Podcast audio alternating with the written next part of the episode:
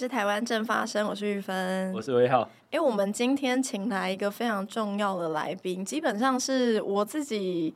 已经之前在街头上面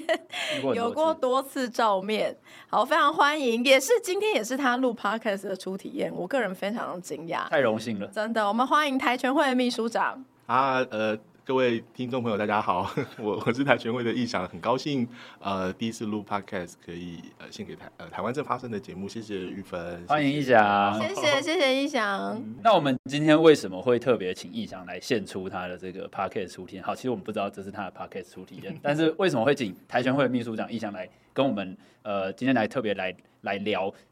我们今天的主题是要聊外衣监，就是因为前阵子的话，大家就是各位听众朋友在媒体上面应该很清楚，就是呃，因为前阵子外衣监的讨论非常的热络，就是除了说去年有这个明德外衣监的这个囚犯在这个逃离外衣监的情况，那并并且杀害了两名员警之外呢，前阵子让社会比较震惊的就是说，诶，有涉及这个杀警案的这个易宝红移到了外衣监来服刑。那就让这个很多包括警察的基层也好啦，或者是政治人物，都对这件事情提出了批评。那包含像这个郭台铭就痛骂说这个警察白死了啦，然后有后裔批评说政府把人民当塑胶啦。那包含说赖清德呃副总统也提到说重刑犯应该要实在的服完徒刑啦。所以。也因此，就是最近这个外役监的这个议题的讨论的热络，其实现在已经有草案的版本就在立法院里面来做讨论了。那只是说，在这个暑假的这个临时会的议程里面呢，又把外役监的条例特别来排进去。所以，我们今天就要请到易祥来来跟我们聊一下，说，哎，外役监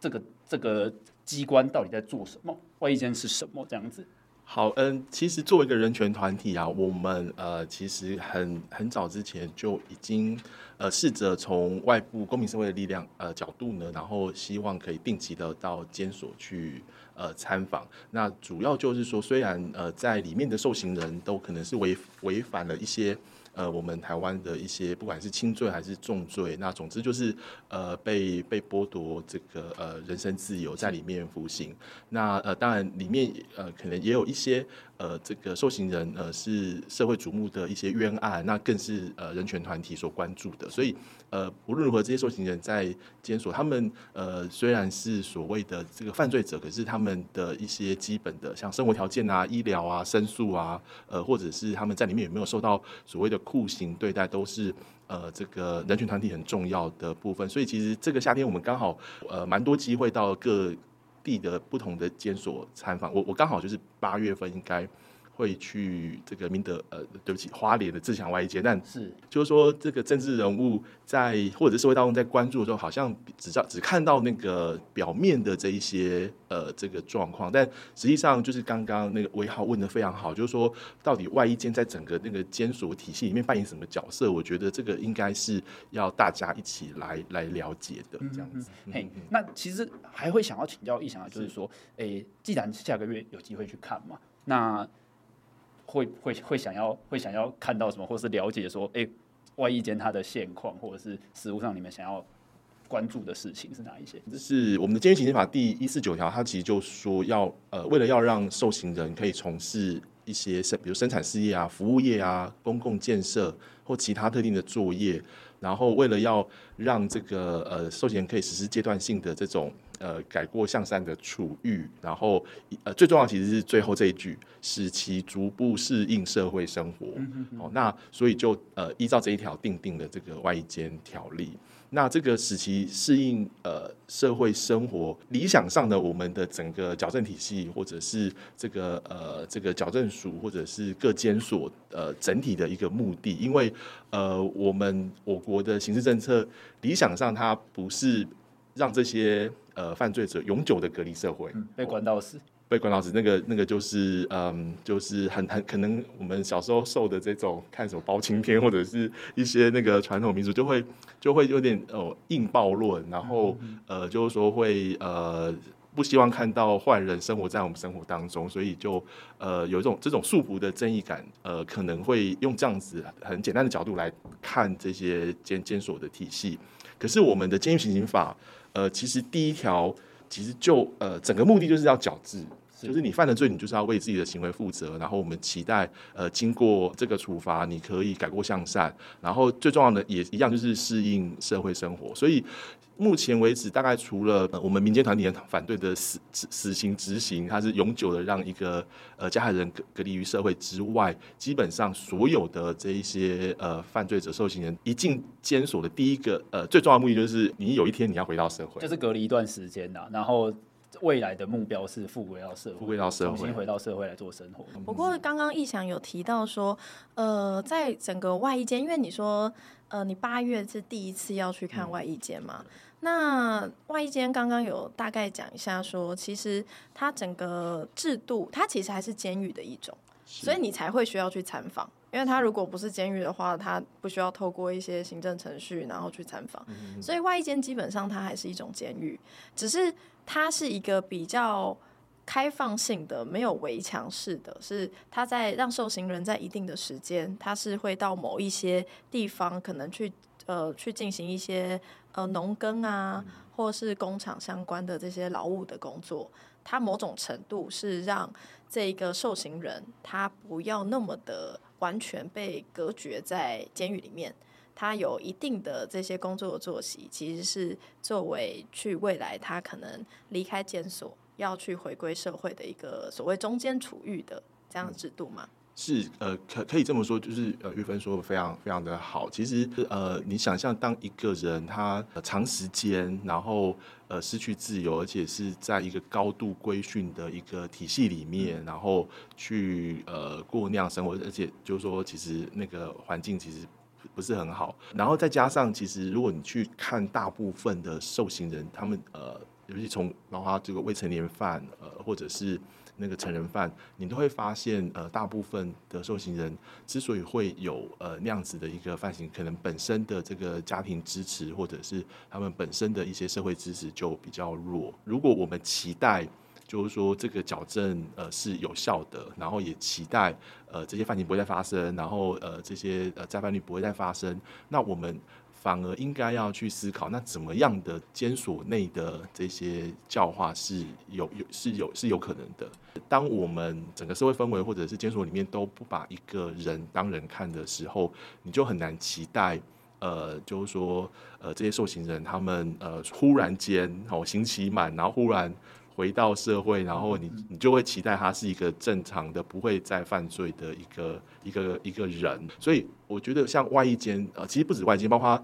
呃所有阶段的这一些呃监所的处遇，都应该要呃非常个别化的去了解这个呃受刑人的状况，然后呃以及尽可能让他有为了准备回到社会，所以呃各种的这个衔接就要比较健全。那呃外衣监的这个。部分，他可能重点是在一个受刑人，他回到社会，他要尊严生活，首先是工作，是。所以，所以他要适应一个一般呃一般的那个呃一个劳动者，然后跟社会良性互动的的一个一个劳动者，那他可能就要透过外衣间的这一些呃刚刚玉芬提到的，跟外面的工厂、农农地，然后呃去大部分是劳力活，对，都是劳劳力活，呃，让他们可以。呃，提早的准备，呃，这些呃正常的劳动生活，那我我们才有可能就是说，在他真的回到社会的时候，是可以被被接住的。如果说整个社支持体系还是歧视他、歧视更生人，然后呃他在外面找不到工作，那呃你觉得这样一个失去社会连带的一个人，他？还能有什么选择？那当一个人没有选择的时候，他他会做什么样的决定？呃，就就其实就是大家不不乐见的一个状况。对，所以外外间的角色真的，我会觉得他角色非常重要。可是他好像因为制度的设计，因为资源的不足，或者甚至呃监所有没有办法呃没合到。是，就是说多样的适合的，就是不只是劳力的，可能是呃更适应当代社会的。OK，对，或者是说，比如说数位的一些公司啊。因为听起来它像是呃，可能要回到社会之前最后一个受刑人的最后一个阶段嘛，就是准备要准备要出来，所以这个部分的话，可能就是会希望说，哎，这个在衔接的部分可以发挥到它应该有的功能。然后它的困难就是呃，因为资源不够，所以不是每一个受刑人。都有办法去申请到外一间，这个外役监。对，所以它其实有一个遴选的机制。那现在其实很多讨论，就是在讨论说，哎，那现在其实外一间好像社会大众觉得，哎，这件事情不应该是这样子做。因为我有看到有一些讨论，比如说，其实有一些人 maybe 他是认同这个外一间这个制度的设立的目的的，但他会觉得说，哎，但是你逃亡风险比较高的人。你不太应该让他去外衣间，因为外衣间它同时搭配的还有一个反家探视这样子的一个机制，因为希望在外衣间的受刑人他们也保有跟家庭之间的连接嘛。那反家探视这件事情的确是只有外衣间才有，所以变成说我们现在看到很多，比如说刚刚开始威浩提到在台南的杀警案，呃，林姓受刑人在明德外衣间的时候逃亡，那他也是在反家探视这样子的一个区间逃亡，所以后来很多讨论是说，OK。呃，社会大众 maybe 是接受说，也承认说，外役监这个制度它的设立跟目的是重要的，嗯、我们应该保持这样的制度。是但是，究竟哪些受刑人应该而且呃可以被遴选到这个制度里面，嗯、这也是这一次修法其实蛮多人在讨论的重点。没有错，嗯，玉芬提到一个风险的这个的问概念嘛，嗯、对，嗯、那其实呃，如果我们从这个非常感谢司改会呃有很多的研究哈，他们提供了一个数据，就发现其实呃这个所谓的脱逃率啊，呃台湾的脱逃率其实没有。明显的高，没有比其他国家高。对，反正最高的是那英国这样子，超过百分之一。那那个呃，包括这个德国啊、荷兰、台湾都是低于百分之一，是百分之零点几。所以呃，其实我们看到的这些脱逃的个案，它都是。呃，就是说众多个案中的非常非常的少数，然后被放大了，被放大了。对，那其实就是说，呃，如果你从人人性的角度，就是说，说人在那个当下做的决定，他为他自己的行为负责嘛。那我觉得我们应该回来看，就是说整个呃这个外一间遴选的制度，就刚刚玉芬所说的这个遴选的这个机制，看来就是重点。那呃呃，其实所谓的这个脱逃啊，或者是重大。犯罪适不适合被遴选去外一间？呃，其实呃，我们从这个监察院的那个呃调查报告，报告里面就可以看到，它其实那个程序还蛮复杂的。是对，就是就是你要先在原本你自己被监禁的那个监所里面，会有一些呃累进处遇的积分，有点像是你要表现良好，你会获得一些分数。那你分数积的够多之后，你会在你自己原本这个监狱里面呃被排序，就是说啊，你是可以去。去申请这个外衣监，然后再由这个你原本所被监禁的这个监狱去做一个综合评估之后，这个综合评估的表格会被送到矫正署，嗯。呃的一个这个外衣监的遴选委员会。那在这个遴选委员会的这个受刑人的资料全部都是去识别化的，所以比如说遴选委员会人并不会知道我遴选了一个呃林姓吴这样子的受刑人去外衣间，不会知道，可能只知道啊林姓受刑人。然后他在他原本监狱的表现是怎么样？这是目前的遴选机制。但目前其实有一个讨论是说，我们是不是应该要以，就是嗯，大家在讨论说，我们是不是过去在遴选这个制度上面，呃，没有办法去排除掉，比如说刚才讲的，可能有逃亡风险，或呃，对于这个他一旦是在外衣间的情况，他出去工作，那他。可能对于社会危害、社会的危害性是大的。这件事情其实关于怎么遴选，其实是大家很关心的事情。但我其实有一件事情蛮好奇，想要问逸翔，就是说，我们如果把这个遴选的标准设得更严格，也就是说，我们排除了更多人来可以申请这个外衣间，那这件事情你怎么看？呃，对，这这真是一个非常好的问题。就是说，呃，如果我们刚谈了这么多外役监，它就就作为一个衔接，就是呃监所的处遇，然后回归到社会一个很重要的一个阶段，然后再就是僧多粥少的情况下，谁能够去，谁谁最适合去，然后是不是重刑犯就不能去？那这些都是很很很重要的一个课题。我自己。的理想其实就是说，呃，反而如果我们的监狱刑法第一条就已经从受刑人一入监就是要准备回到社会，那其实我们不只是外一监，其实每一间监狱它都应该要呃有一套机制，然后就是说每一间可能都要设计呃刑期快服满的每一个受刑人都有一个机会。然后它可以经过呃一定的风险的管理，然后一定的一个呃制度。呃，如果我们理想上就是要让每个受刑人都可以呃在刑期的某个阶段可以先呃透过外外一间，透过跟社会的互动，不一定是劳动，可能是刚提到的呃返返家，然后跟家人更多的互动，或者是怎么样的方式。那呃，我们应该是要有更多资源、更多人力，然后让呃这个监所可以去。呃，对外去找到更多元的那些呃愿意合作的厂商，是那在医疗可以更多呃充分资源的医疗资源可以跟呃进到监所或者是监所可以呃寻求外面的协助等等的心理智商，然后这些精神卫生哦，这这整个就是我们有没有把这个受刑人就是呃去看待说呃他终究要回到社会，所以我们把他当做一个完整的人，一个呃他只是。呃，犯了罪被剥夺自由，可是他其他的权利其实是没有被剥夺，包括投票权。是，好、哦，这个、欸、那个受刑人是可以出来投票，投票呃，他们没有被剥夺，可是。整个就是我们没有通讯投票，然后呃，所以实务上，实务上就是你说在在法律上面他们是有投票权，但是执行上面有一个碍于执行，因为他们没有办法去投开票所亲自去投票，以至于没有投票权。实质上就是被剥夺了投票权。嗯嗯那那那既然现在遇到外衣间的问题，然后大家都把重点放在呃我们要防止脱逃，然后呃哪些人可以去申请去外衣间？对，然后不断的去。排除的一个过程，排除的过程。那实际上，呃，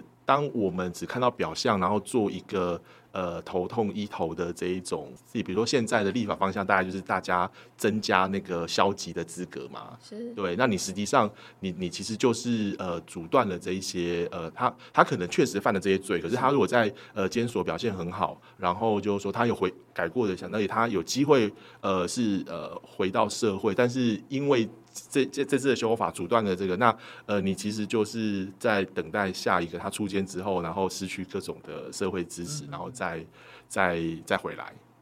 那这个其实是现在很大的一个问题。我觉得刚才易翔其实不断的提到四个字，但我觉得这四个字就是关键，因为逸翔不断的提到回归社会。那这个其实也是呃，我觉得这件事情就是关于我们如何看待犯了罪的。这些必须要去受刑的所谓受刑人，就社会大众如何看待，跟法律如何制定，我自己觉得啦，有一个非常大的观念上的落差。嗯，就是刚刚呃，逸翔有不断提到，其实，在我们相关的监所法律里面，第一条就开宗明义指出说，呃，这些矫正机关、这些矫正的制度设计来，是为了让受刑人是。可以回归社会，是那因为他有回归社会这件事情，所以我们才要避免再犯嘛。嗯嗯。因为这个人他之后回到社会之后，他过去可能偷窃抢劫，那我们当然希望他不要再偷窃抢劫。嗯。所以其实是一个避免重蹈覆辙这样子的出发点，是是这样的思维。是是。但是我自己觉得，尤其是在这次，就是你其实去观察很多，就是呃网络上啊，对于杀警案也好啊，嗯、对于这个外衣间的讨论。你隐隐约约会觉得，诶，社会大众某种程度，呃，看待受刑的方式，基本上就是啊，这个人犯了错，你就去惩罚。嗯嗯。所以监狱应该是一个惩罚的存在。是是。那这就会变成一个巨大的认知上面的落差。是。就是当社会大众是期待说，诶，你这些人犯了错，你监狱就是应该惩罚，但同时我们又知道说。诶，如果你去想到这个人未来要回到社会的话，那监狱他除了他被限制他的自由、行动自由本身是惩罚之外，他还要负有其他的，比如说所谓的矫正 或所谓教化的这样子的意义。是，那这其实就会变成一个僵局。你知道我讲的意思？就是为什么呃？在这次呃，大家对于外衣间的讨论，有非常多的方向是在讨论说啊，你如何避免逃亡啊？你如何去排除更多，比如说呃重刑犯，比如说刑期超过多久，这就代表他犯的罪很重大，所以他无论如何都不应该呃被遴选。很多讨论是这样子，没有错。但是在这些讨论的同时，其实我觉得在这些讨论都忽略一个前提是说，好，你不论他刑期多久，好，你比如说他刑期被判了二十年，重不重？很重吗？超重。嗯，对。但是他关完二十年，然后呢？嗯，这个人还是活着。对。但他接着不会被关了，那他怎么办？嗯，我我觉得这就是这就是在目前很多。呃，社会上的讨论对于外役监的想法，对于监所的想法，常常会忽略的一件事情。对对。但这件事情怎么了？为什么大家会忽略说，哎，其实整个所谓叫做矫正体系或矫正制度，嗯、它的重点是在矫正，嗯、而不是说你这个人犯了罪。被判了刑之后，刑期就死了。现在社会大众很多看法可能这样嘛，就是就是眼不见为净。啊，你怎么还可以？就是比如说他们就大家就会觉得说，啊，你都都已经犯犯错了，然后被关进去，然后去那边种花，然后养牛，然后怎么去去去去外面工作啊？有的听说什么大老板在里面办公，然后然后有办法，平常有还有办法周休二日可以回家看爸爸妈妈、看家人等等等，就会让人家觉得说，哎、欸。大家，大家对于这个，不管是外役监也好，或者是对受刑人也好，就是对他们的呃，在监狱里面所受到的待遇，会有一些比较跟现实上面，或者是我们所谓的矫正目的在上面的那个想象上面的落差，就是大家会觉得，哎、欸，他们就是要被罚的、啊，你让他们去去里面爽，怎么可以这样子？呃，我觉得有有一些就是我们获得的资讯，通常都是在某一些特定的个案，然后被不断的放大。是，但是呃，对于实际上可能确实真的可能有少数的一些呃人士，他在里面可能呃透过各种关系可以呃进到外衣间，因为从那个监察院的报告，真的我们看到呃这个在外衣间大部分还真的都是贪贪污犯。对，然后就是那些真的呃，就需要富贵社会获得这些呃中间处中间处遇的这一些，可能就比例上不是那么的多哦。但但若呃真的实地去了解呃监所的状况，那它真的并不是大家所说的用国家纳税人的钱在呃，就是这些很多是错误的资讯，因为呃，就是说呃，受刑人在里面还是有这个所谓的呃下工厂的一些一些劳动，那呃，就还是回到就是整个监所的预算很很低的情况下，那呃，真的能够比如说去做烘焙，去去做比较就是收入比较高的工作的受刑还是很少数，大部分的受刑人都是在呃从事那种非常。单一的，比如说折纸莲花，然后重复性、重复性的，就是说它的教化或者是呃那个呃获得技能的那个功能超少的。比如说像呃那个大家吃鼎泰丰、鼎泰丰的那个纸盒，很多也都是受刑人他们折的。对，那呃当你就是一个人在里面很机械化、非常大量的重复的动作的劳动的所得，呃甚至没办法，对他没办法在监所里面获得一个尊严的生活，呃。因为你知道，那个根据我们的监狱刑法，就是呃，受刑人下工厂的那个作业金，呃，要要切成三份的，一份是他呃他自己所有，一份呃是这个对被害人，然后另外一份就是就是回到那个监所的这个呃作业基金之类的。对，总总之就是就是说，并不是真的大如大家所说的，就是用人民的纳税钱去养受刑人，而是受刑人他自己每天付出的这些劳动。所得其实也在养自己，是是，对。然后所谓的教育啊，是很很多，其实都被宗教团体用生命教育在这的名义，然后在里面进行教化。但我我没有说就是这个不行，但是如如果大部分受刑人都是在那种呃，比如说单一的，然后。呃，多样性不足的这种教化过程，然后甚至我们很听说有有一些禅坐呃，那打禅，嗯、那那个到底是教化还是处罚？就是就是 你会，所以他们有一有一个部分，什么什么生命教育的课程是在禅修，或者说呃，从一些。呃，已经服完刑的受刑，他们就会反映，就是有一些课程是长这样。Oh, OK，对。Oh. 然后像我们呃人权团体也想要，比如说进去当教课，对，想要上课，然后去教人权，然后去对。那但是就是就是没办法挤进去，或者是不不被认为是监所呃认可的一些一些外部的团体。对，所以在这样子的状况下。呃，就是说你很难期待呃这个受刑人在里面真的有达到所谓的这个教化或呃改过向善的这个的这个状况，所以我我实际上嗯、呃、对现况呃各种种的条件也会有点悲观，就至少我个人观察到现在。不过嗯、我们还是看到在基层有很多基层的这一些公务人员或呃基呃基层的这些机关，他们有看到问题，然后呃会去争取经费，会去做一些改革。但但呃整体来看，这个还是非常的还是非常的慢。然后呃再加上我们的非常多的。呃，涉及到刑事的犯罪或涉及到这些检索的议题的这一些修法，其实都从往那个呃重型化的这个方向去修。那呃，我觉得这些都呃蛮背离本来监狱行刑法第一条的那个那个目的。哦，所以呃里面有很 很多呃保守的力量，呃跟呃一些。少数进步的力量在在在拉扯这样子，嗯，那有预期说，比如说像这一次大家针针对外界的讨论也好，就是大家关注的可能就是说，哎、欸，哪些人可以进去，哪些人不应该进去，嗯，所以大家就是各个呃委员也好啦，或者是呃不同的政党提出来的法案版本，可能就会涉及说，哎、欸，把这一条我觉得我们人口贩运的不行加进去，然后什么呃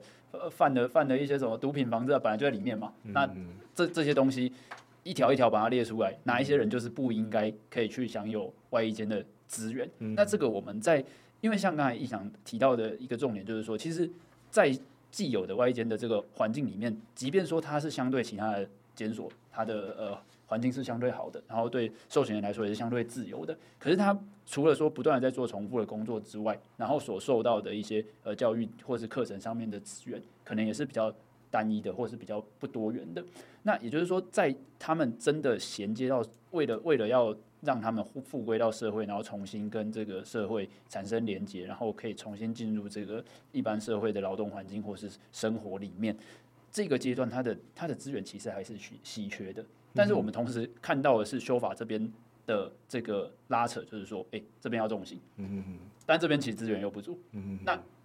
作为一个这个人权团体，或者是在这个 NGO 也好，就是你们下个月打算要去实地的做探访嘛？嗯、那在这一波的这个呃临时会的修法讨论里面，或者是说在议题的热度上面，呃，媒体和社会大众是关注的，你、嗯、会比较希望说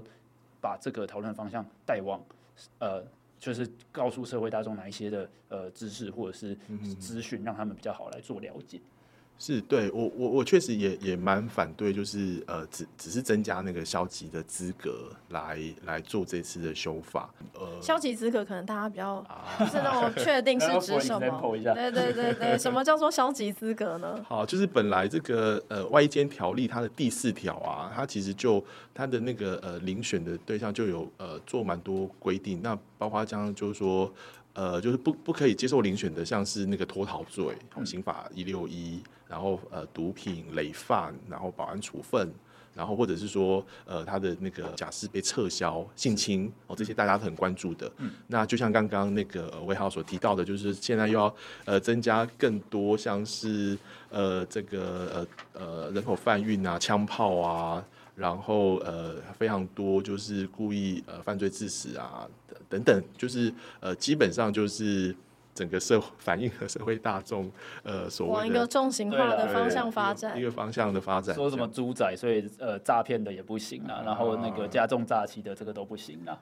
对，那我我觉得这里面里面那个人口贩运那个其实就是最有争议，因为如果我们深度去了解那个柬埔寨这次的那个呃整个状况，你会发现他的那个犯罪的样态，呃，有一些人他既是。受害者也是加害者，因为他在整个那个人口贩运的集团里面不得不这样做，就利用了对这些人的弱势处境，然后来让他们涉及到这种贩运罪。那如果呃，就这样子的人，其实最有可能他的罪呃罪行其实呃比较轻，然后他呃可能也是初犯，然后呃甚至就是说是最有最有机会回到社会的。嗯、结果你因为能够反抗的把它，如果把它定进去的话，对，那那其实就是失去了外役监的这个功能。然后我们刚刚都在定性这个外役监，它是一个阶段性的的一个主，而且它本来就有一个呃，就是说呃，尽可能让它公正、公公平、公正，就是的那个遴选的制度在里面。那嗯，就是说这次的修法显然他没有去考量到外役监它在整个呃矫正体系里面的功能，然后以及呃，就是说呃，我我那个整个目的呃就。嗯，就是淡化了呃外役监作为复归社会的一个准备的的一个功能，然后又回到了呃我们整个社会就是不希望看到这些人，然后再再呃就是回到社会，然后就继续留在监所吧。那呃这个大概这是修法呃所释放的这个讯息。那其实呃就。完全呃，在我看来，就是完全失去了这个外役监本来设定设置的目的，这样子。但但我觉得，就是说，可能呃，那个政府机关，不管是法务部还是矫正署，自己要好出来好好的做政策辩护哦。他其实有不止不需要人权团体或者是呃一些进步在党，然后来来谈这件事情。政府呃，包括法务部本身就是这个要呃统筹两公约。呃，施行法的这个机关，那他应该从人权或者是从整个那个监所设设置的这个呃目的呢来做政策辩护，然后来挡下这一波就是呃可能呃恶化，然后又呃让外一间呃就是说往一个不利的方向去发展的一个状态。对，也就是说，如果我们以一整个呃社会制度或者说整个呃社会安宁的角度来看。呃，让更多人没有办法申请外一间这件事情，很有可能并没有办法解决有这么多犯罪的问题，对不对？对，我在我看来，这整个是环环相扣的的一个问题。我我刚刚会这样子问，是因为像刚刚逸翔有讲讲到非常多，比如说受刑人出监之后，包含他的就业支持，他社会福利的支持，他如果没有家庭支持的话，有没有其他的呃方面可以来？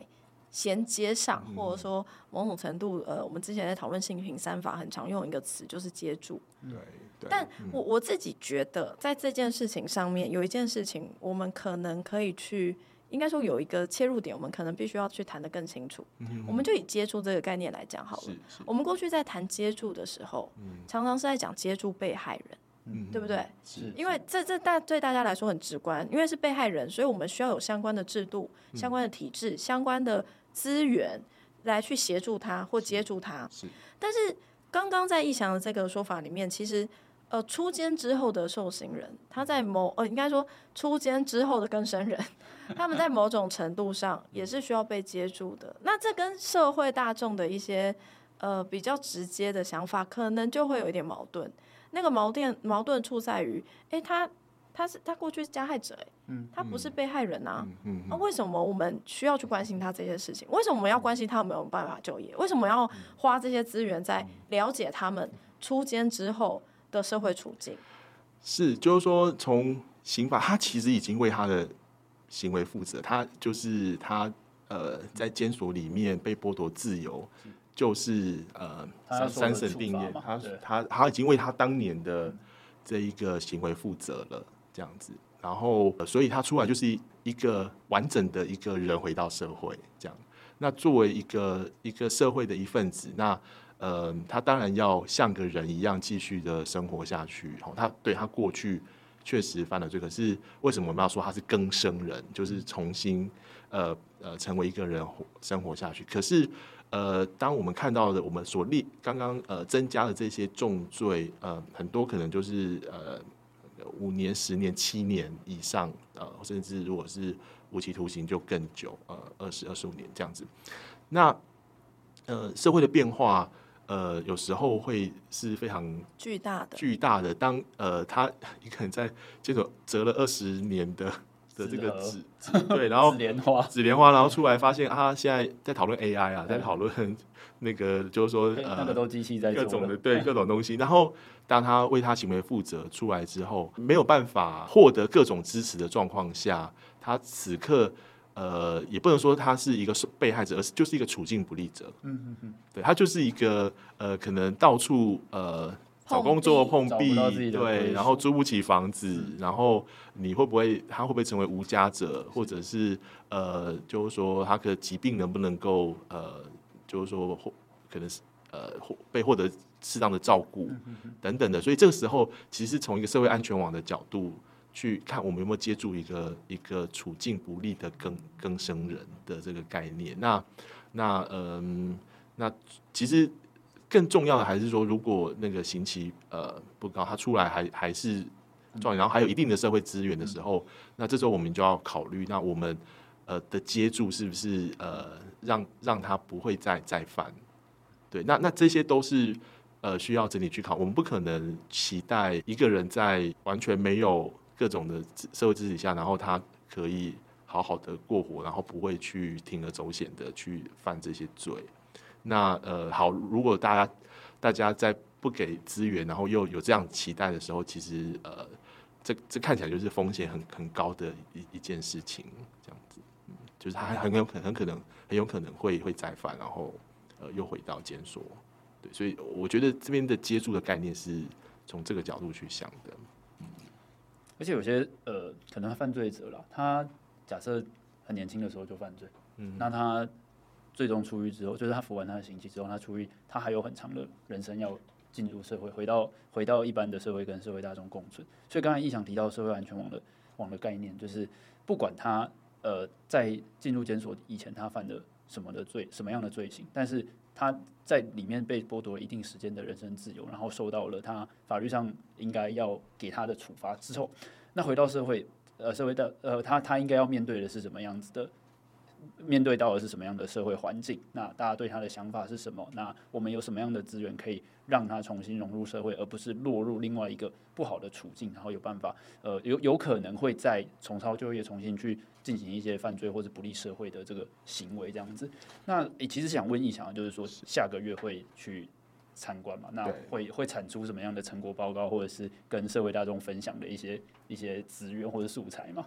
对，呃，这这次的这个一呃一切监所探访的计划，呃，就是非常要非常感谢那个监所关注小小组他们的这个规划。嗯，其实呃，经过多年的一些经验，我我们去参访就真的比较不像是一光，我们就是去之前跟监所有蛮多的沟通的，嗯、就是监所关注小组会发公文问。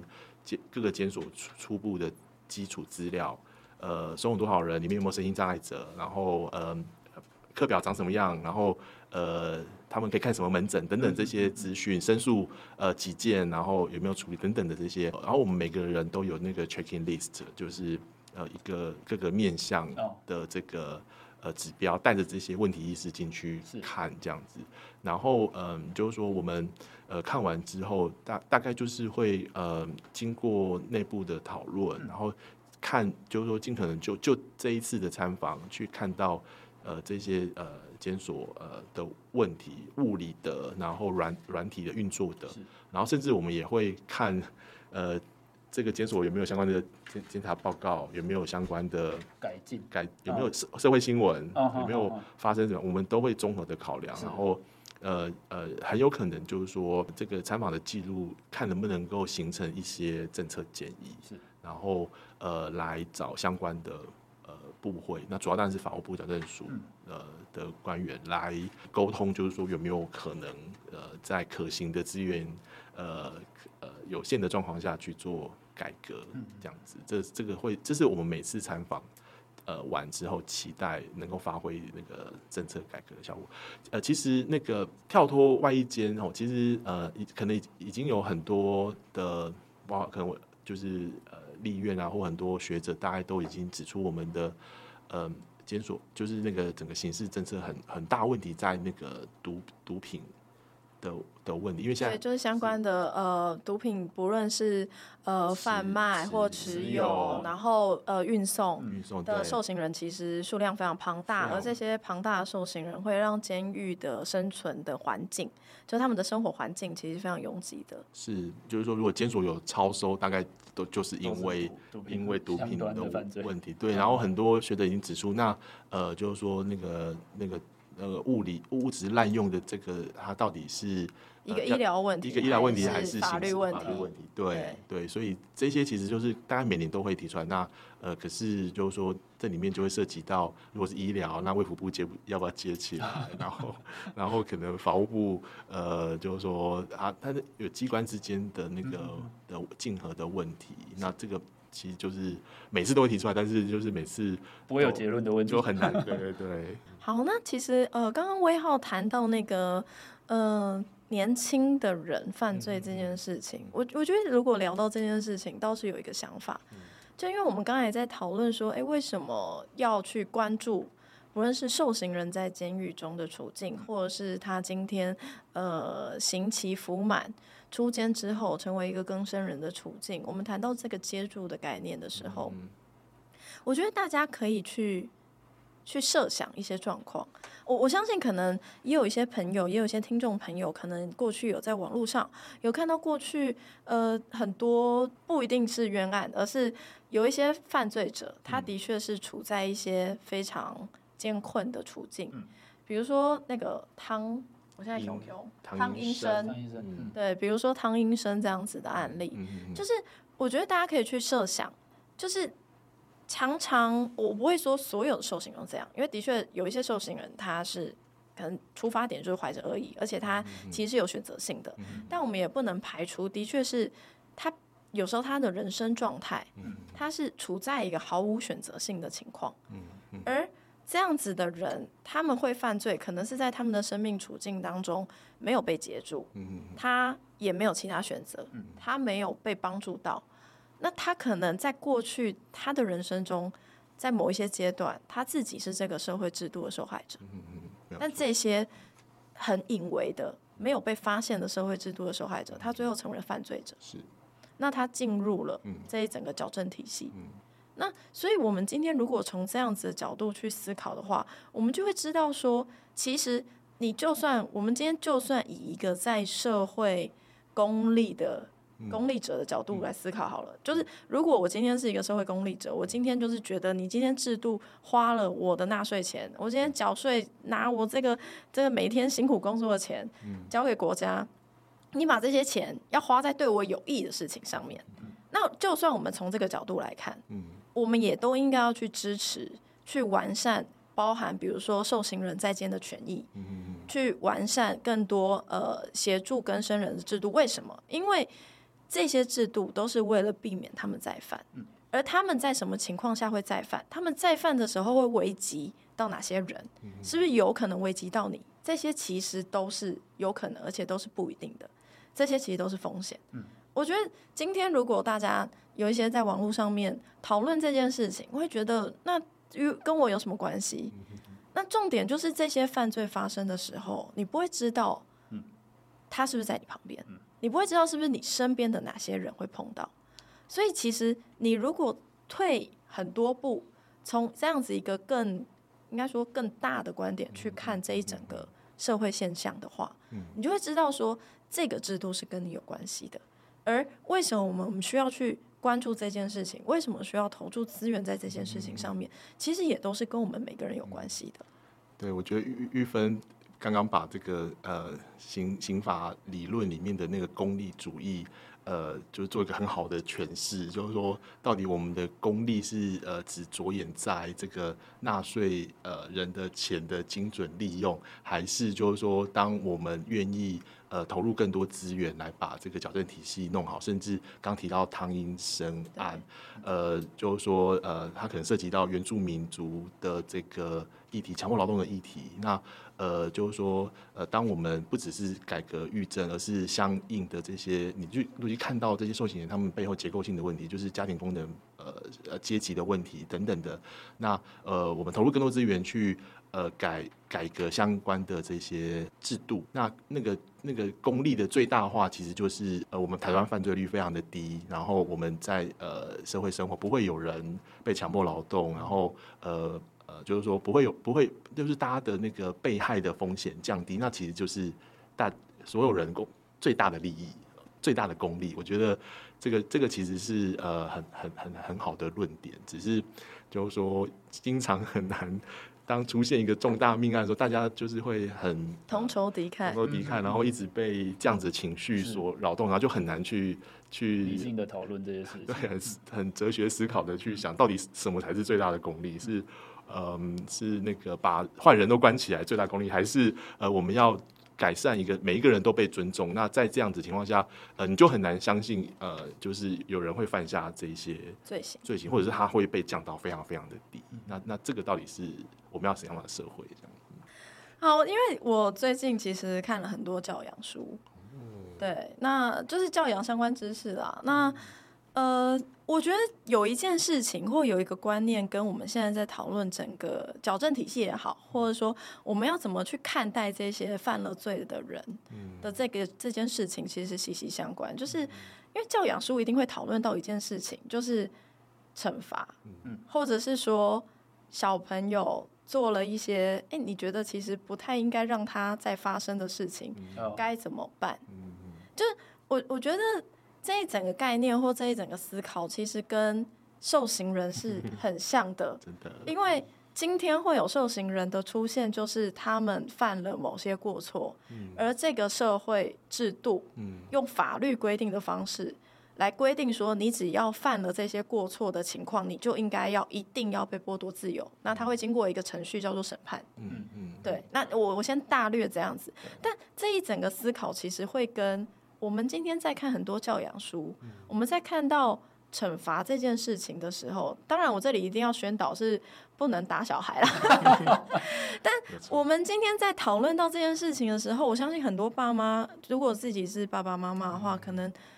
是会知道我在说什么。就我们今天不论透过各种方式，他最后一定是要达到一个目的，就是希望小朋友不要再做这件事。对，所以。真正你去做这些执行，你中间不论是呃用好好跟他说话的方式，或用很啰嗦跟他说话的方式，或用什么呃，你可能有一些不同的奖励呀的各种方式，因为教养书就是在告诉你说啊，有有几百百种方式，你可能每一种方式要试到某一种，哎，你觉得对了啊，你的小朋友频率也对了，这样子的方式。但不论是什么方式，他最后的目的都是一个，就是希望这些事情不要再发生。那。我觉得这个就是现在社会大众缺乏的，就是我们如何去看待受刑人，跟如何去看待矫正体制，不是说好我就是反正你你你被判了刑，你被关在监狱里面，我就眼不见为净，不是哎、欸，真正的重点是我们不要让这件事情再发生。是是所以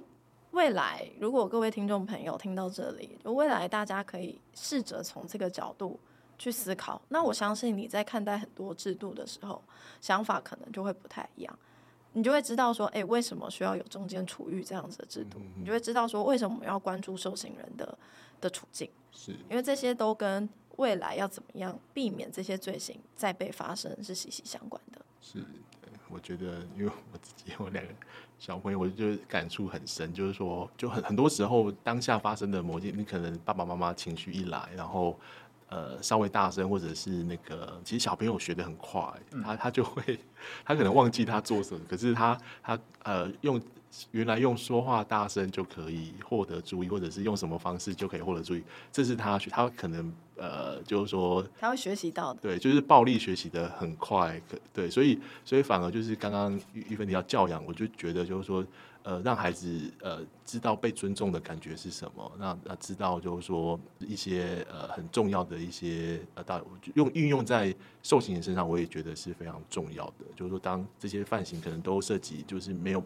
把他人的是，就是说没有去尊重其他人，那唯有就是尽可能去设计一个把受刑人也也当做一个被尊重的人来看待，那才有可能期待他呃回到社会呃呃也会。懂得尊重其他人，尊重其他人这样。好，今天非常感谢，就是逸翔可以来跟我们一起聊外一间，还有整个矫正体系要如何